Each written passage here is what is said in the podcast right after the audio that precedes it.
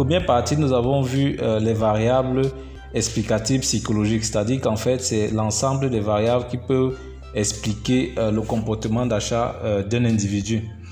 Et dans ces variables-là, nous avons vu notamment, nous avons commencé par comprendre et appréhender le concept, la notion de, besoin. nous avons vu également les motivations, euh, les attitudes, la personnalité, l'image de soi. Et on a nous avons vu que tous ces facteurs en fait peuvent avoir euh, une influence, peuvent permettre d'expliquer le comportement d'achat d'un client. Et ce que nous avons dit par la suite, c'est qu'il n'y a pas seulement euh, ces variables qui peuvent expliquer le comportement d'achat d'un individu, mais il y a d'autres variables qui ne sont pas des variables psychologiques, mais qui sont plutôt des variables sociologiques qui peuvent également expliquer le, le, comportement d'achat des individus. Et parmi ces variables, donc dans cette deuxième partie, ce sont donc les variables sociologiques et culturelles, parce que nous pensons que euh, les êtres humains sont des animaux sociaux, c'est comme ça qu'on définit souvent un être, euh, un être humain, et dans la société dans laquelle euh, il vit, l'environnement, sa culture peuvent également avoir une influence sur son comportement d'achat. Et donc en termes de variables sociologiques, nous avons commencé par euh, étudier, comprendre un peu euh, la variable famille, la variable sexe, euh, la variable, la variable âge et la variable consommation. Donc dans la variable famille, nous avons défini déjà ce qu'était un foyer. Donc nous avons défini un foyer comme étant une unité d'habitation constituée d'une personne ou de plusieurs personnes vivant ensemble, quel que soit leur lien de parenté. Donc, dans, dans, dans la compréhension euh, du foyer, il n'y a, pas, a pas forcément un lien de parenté. Contrairement à la famille, et nous avons défini la famille comme étant une unité. Donc, ça peut être une unité ou un ménage composé euh, d'au moins deux personnes, ok, partageant un lien de parenté.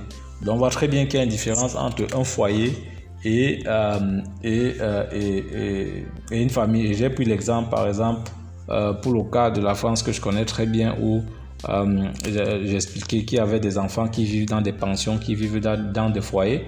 Donc c'est un peu comme des formes de famille, mais c'est pas des familles parce qu'en fait ce sont des enfants qui viennent un peu euh, d'horizons d'horizons divers. Ils n'ont pas de lien de parenté, mais ils vivent ensemble. Ok? Et puis nous avons vu également que la famille a un cycle de vie.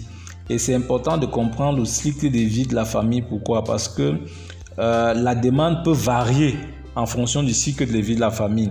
Et quand on parle du cycle de vie ici, on veut juste, euh, on veut juste euh, mettre en évidence le fait que une famille se constitue d'abord par un célibataire. Donc on commence par être célibataire.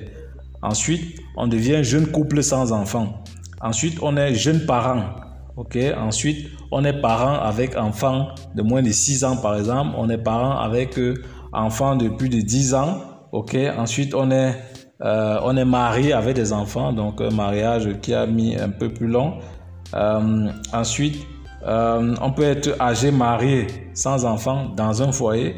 Et on peut être âgé vivant seul. Donc, en fonction de toutes ces étapes, en fonction de ce cycle de vie, la, demande en termes de besoins, en termes de comportement d'achat, peut être, peut être également, euh, la demande peut être différente euh, d'une étape, d'une étape à une autre.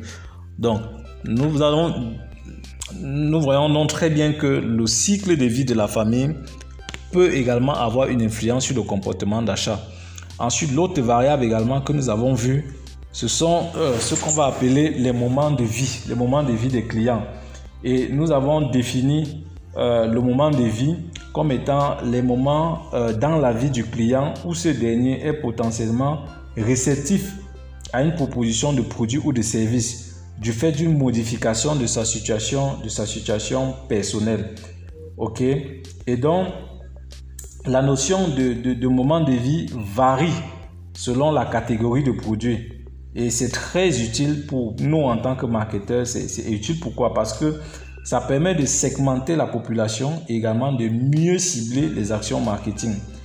Et les moments de vie ici, par exemple, euh, que nous avons pris comme exemple, c'est de dire par exemple que lorsque les femmes généralement sont dans les phases de, gestation, lorsque les femmes sont enceintes, euh, elles ont tendance à regarder tout ce qui est euh, les, les, produits et les vêtements pour, pour enfants, en fait tout ce qui tourne autour des bébés, la layette, des couches, etc. Donc c'est un moment de vie pendant lequel une femme qui attend un enfant est réceptive à tous les produits qui concernent euh, la, la layette. Ok? On a noté également des moments de vie comme par exemple euh, un moment de, de, de quelqu'un qui vient de trouver un emploi Lorsqu'on vient de trouver un emploi, la première chose, quelle est la, prochaine étape? C'est d'ouvrir un compte.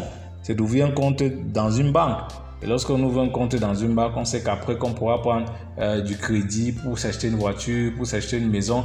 Et donc, ce sont donc des moments, de, ce sont donc des moments de vie que nous, en tant que marketeurs, qu'on doit être capable d'identifier. Pourquoi? Les identifier et proposer des services adéquats pendant ces temps-là. Et non seulement ça, on peut également se servir de ces moments de vie pour segmenter notre marché.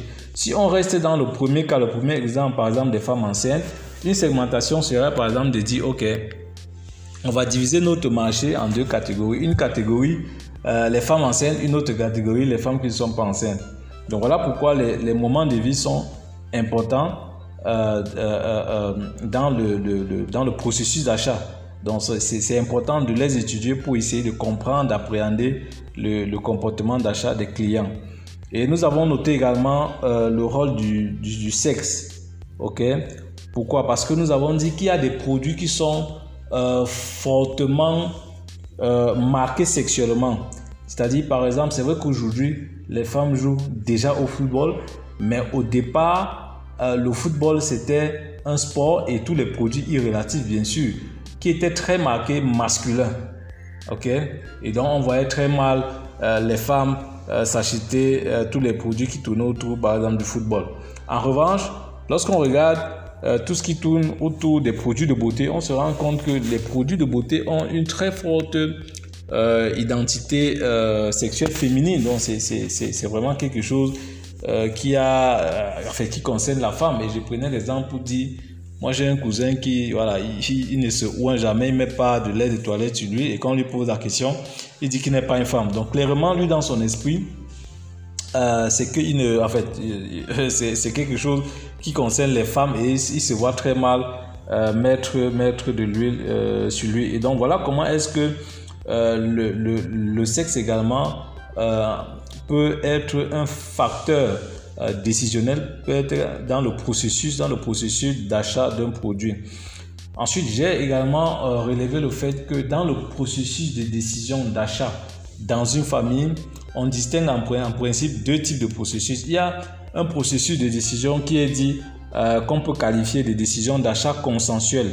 Dans la décision d'achat consensuelle, les, membres de la les membres de la famille s'accordent sur le produit qu'il faut acheter. Ok? Donc ça peut être typiquement un cas où on se dit, ok, la famille se dit, ok, il faudrait qu'on achète par exemple un meuble pour TV. Et on se dit, oui, on va acheter le meuble, voici le type de meuble qu'on va acheter et tout le monde est d'accord.